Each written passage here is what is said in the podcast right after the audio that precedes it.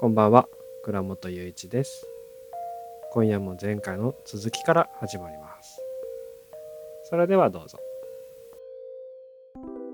ゆかさんと前回ちょっとお話しした時に、うんその創作する時にうん熱量が高まるといくらでも書けるんだけど、はいあの客観的にあのアドバイスされたってお話ししてたと思うんですよね。3枚以上はいはいはい。なんか書くと、はいはい。っていうその熱量と作品の実際のクオリティが、あの意外と比例しないみたいなお話だったのかなと思ったんですけど、はいなんかそのあたりの話もうちょっと聞きたいなと思ったんですよ、ああ、うん。その私はその野鳥の姿を細密に描いていくっはい、ていうので、うんそのでもどこで止めたらいいかが分からなくなる時があるんですよ。うん。でもあまりやりすぎるとうん。シールを貼ったみたいな感じになっちゃうんですよ。軽さがないというか、なんていうのか。書き込みすぎても野鳥の持つ雰囲気は消えてってしまう。ある点を境にっていうところがあって。うんで自分ではだんだん分からなくなってくるんですよねそれをうん。どこでやったらいいのか、うんただでも書きたいっていう気持ちは強いからうん。わやるんだけどうん。あ書きすぎたってで引き返すことはできないのでそうですよね。だからそうそう、うんそこが非常に難しいところでうん。あの鳥の軽やかさが残っているうん。状態でうん。終わらせたいんだけれども、うんもうちょっと書きたい気持ちがあったりした時にそれを抑えられるかっていうようなうんところでいつも葛藤があるんですよね。うんで昔は東京にいる時にはバイトをしてたんですよ。はい。で、うん。えっと、夕方5時から夜10時までのバイトだったんですけど、うん。音楽教室の受付だったんですけど、うん。そこに出る時にうん。描いてる絵をうん。帰ってきてすぐ目に入るところに置いとくんですね。でバイトをしてう、んまたなんかあのアホな子供たちが山ほど来るので、うん。その子たちと遊びながら、うん。ギャーギャー言いながら、うん。静かにしろとか怒りながら、うん。で全くその絵を描くのとは違う感じになある。ーう。んうんでそのあの45時間を過ごして家に帰ります、うん玄関開けます。絵を見た時に大体わかるんですよ、あー。やりすぎてた。とかあこれはもうちょっと描いた方がいいとか、うん。これはすごくいい風にできたとかうんわかるんだけど、うん。名古屋に来てからうん。あのそのは絵から離れる時間っていうのがなくなったもんであ結局結果バイトを離れあバイトやめることになっちゃって。うんでずっと絵に向かってるとうんだんだんと本当に分からなくこれはうん。よくできてるのかそうでもないのかっていうのが分からなくなってくるっていう。のでうん。そういう時にその夫にうん。これってどう思うみたいな感じでうん。見せてアドバイスをもらったりするっていう。ーへ情熱が邪魔になることが割と多いっていう。なんかねその話すすごい聞いてあそっかそういうことってあるんだろうなってなんかこうエピソードがバッてこう、なんていうの可視化されたっていうかそういう感じで伝わってきて、ででも今のお話はあの過去はじゃあご自分でそれを判断するそうなんです。こともできてたんですね。そううんうん。アルバイトというのがうん。それを可能にしてたんですよ。うん。離れる時間って必要なんだな。そうなんうん、だ。書かない時間っていうのってうん。私にとっては重要だったんだなっていうのをうん。引っ越してきてから実感してます。今その客観視してくれる存在が、まあ、旦那様がそれをやってくださってるっていううん。感じになってはいるっていう感じなんですかね。だけどうん。本当にあの、うん。悪いんだけどどこまで信用してるのかっていう自分の中でもいやえー、みたいな。感じで、あそうか。自分自身で気づけた方が納得度はありますもんね。うん。納得がいくじゃないですか。うんうん、言ってもらってなんだけどみたいな感じになっちゃうから。言ってもらってありがとうだけれどもみたいな。なんか私喋りすぎなタイプなんでいつもそこは私も反省するんですよ。こんなに言うことなかった。こんな鳥のこんな生態まで言わんでよかったみたいなところがあるんだけど、ん。でもさ前ラオスで個展をする羽目になってでハメになったんですか？なんでハメになったの？うん。なんかラオスの石鹸屋の2階っていうなんかえよくー、面白いじゃないですかめちゃくちゃ。個展をしたんですけど、えーそこでオープニングセレモニーを設定してくれたんですよ。えでそこでものすごい自分の作品について話さなきゃいけないっていう経験いもう一点一点についてめっちゃ聞いてくるみたいな。ーこれは君はどう思ってこれを書いたんだ。まずなんで木に書いてるのかから始まってうん。この木にこのトロを選んだその心はみたいな。うん。もうすごいめっちゃ聞いてくるからううん。んそれに対して何か答えなきゃいけないっていう。えもうそんなのあなたの感じたままでいいですよって思うんだけどもう私はその木にあの風を感じてうん。水を感じてうん。この鳥が飛んでくる様が見えたから描いたんですっていうこの鳥は水に住まう鳥でみたいなのを全部説明しないと気が済まないみたいな人たちがいっぱい来たので、え海外ってそうなのかなと思って見れました。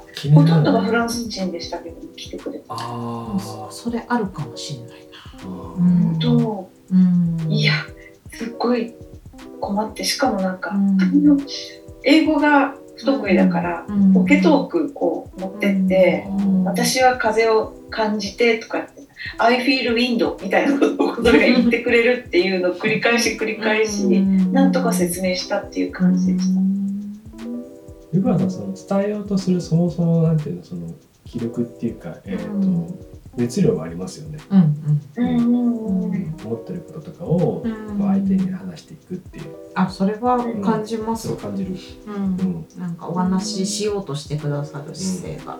あうん。なんかそういう部分でこうでもそれだけじゃなくてこう話したことについて、あ、うんえー、とアイコンタクトを取ったりとかうん。あの話をちゃんとあ耳に傾耳傾けてくれてるっていうのが分かるコミュニケーションの取り方をされてるから、あのーそういう意味でなんか素地はなんかああるんだろうなと思ったんですよね。うん。だからラオスであのうん。話を聞かせてってなった人も、きっと話してくれるだろうと思ったんだね。うん。あうん。それはそうかもしれない。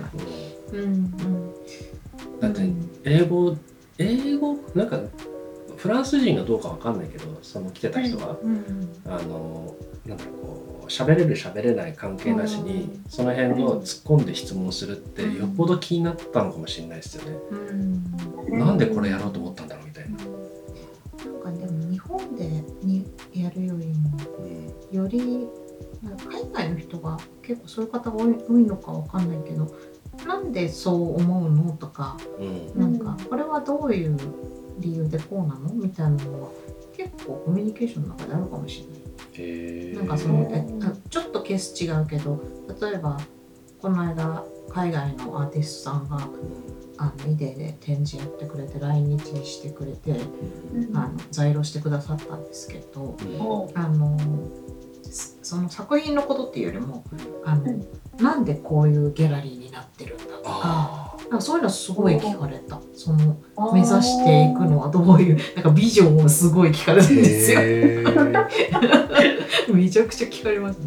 うん、だからあの一生懸命答えました。確かにやっぱりあなたはどう考えてるの？そうとそうそう。かどう思ってるの？っていうのをすっごい聞いてくるっていうのはそうですね。うん。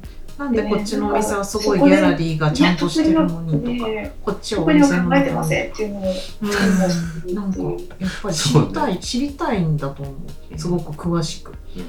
まああのお客様とそのアーティストさんとギャギャラリー運営者とアーティストさんみたいなところの関係性はちょっと違うかもしれないですけど、うんね、なんでそうなってるのとかをうん。すごく説明してほしいんだろうなうんうん。うのはなんか日本人同士だったらなんか感じ取れるけど、うん。うんもっと教えてほしいみたいなうん。違いはある気がする。うん。うん。うん。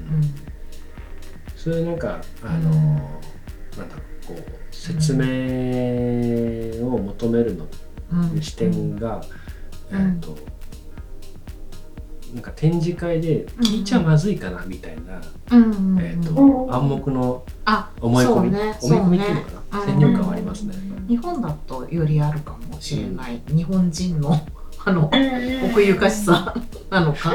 聞いたら買わなきゃいけないっていうあの文脈のあるから。ねうか。そう私 DM に在労日を書くのって、いない日に来たい人が絶対いるからって思って書くんですよ。うん。私も在労してる日に行ったとしても、うん。いない時にもこう行きたいんですよ、ね。うんそれもわかりますねえっと買う買わないとかじゃなくて、うん。あの作家がいるいるとうん。作品を見るのに集中できないうんっていうような側面もあるじゃないですか、うんありなんとなくますね。気になっちゃって、うん、気になっちゃいます。そうそう、うん。だから無人のうん。そのお客さんと作品だけが対峙できるようなうん。日って絶対いるよなとうん。思もっと言おうと思えば入れたんですけど、このくらいにしました。ううんんうんそれもね一つのね作家側の配慮ですよね。そうだね見せないにしてもね。うんそんそういう話をちょうどしてる社員の子もいたなそういうん。なんかそういうフェアがあったり展覧会があった時に自分はその作家さんがいない時に行きたいとか、あと作家さんのその創作の背景とかもあんまり知りたくないみたいな。うん。なんかまずその作品を自分と作品だけで先に見たい。うんで後で知る分にはいいんだけど、うんなんか余計な情報を入れてあんまり見たくない。そうそういう子もいましたね。いやまあそれもそうかも。そうだね。わかる。映画見るときにもあるそれ。うん。全然話違うけど、うんあの予告編見てから映画見に行くのと、予告編見ずに映画見ると全然違うから、そうだね。予告編でなんかすごい感動ものって押したけど、見に行ったらめっちゃホラーじゃんみたいな。うん。失敗もするけどねそれで。うわみたいうわって期待してったらうあれみたいな、うんうんうん。うんそういうなんか先入観を持たずに見たいっていうのはすごいよくわかります。そうだね。私はなんかその時にはってなって。うん。結構なんかちょうどその子たちに情報をもっと前広にお伝えした方が興味持っていただけるんじゃないかしらみたいなことをなんか解いてた時に「あい。や私いりませんから」みたいになって「あおおおっつっておおそう。なるほどっつって。でもすごい学びだったんですよ。あそうかそういうこともあるのねみたいな。だかうんら邪魔しない場所にアクセスすれば情報があるとかね、うんなんかうんこうやり方ってあるのかなというのはあの教えられました。うんたくさん教えてもらっています。展示会のね他のギャラリーの人にはい。展示前に作品を SNS にアップしすぎだからってすごい怒られああ、それもありますよね。その、そのね、どの辺まで見せるか、た。うん見せるべからずかみたいな。本物が見たいって思ってもらえるって自分では思ってたんだけど、それで満足しちゃう人もいっぱいいるからって、で足を運んでくれない人もいっぱいいるからって思う言う言うんだけど、うん私は来たくて来れない人もいるだろうと思って、うん、それもある。こういう展示うんしますよって。うん。うん。いうつもりもあってアップしてたんだけどそれは展覧会が始まってからにしろっつって、なんか、端、ここだけ見せるとか、この、この辺だけ見せるとか。見切れちょっと見切れるぐらいな感じでうん。ちょっとお楽しみに感があった方がいいかもね。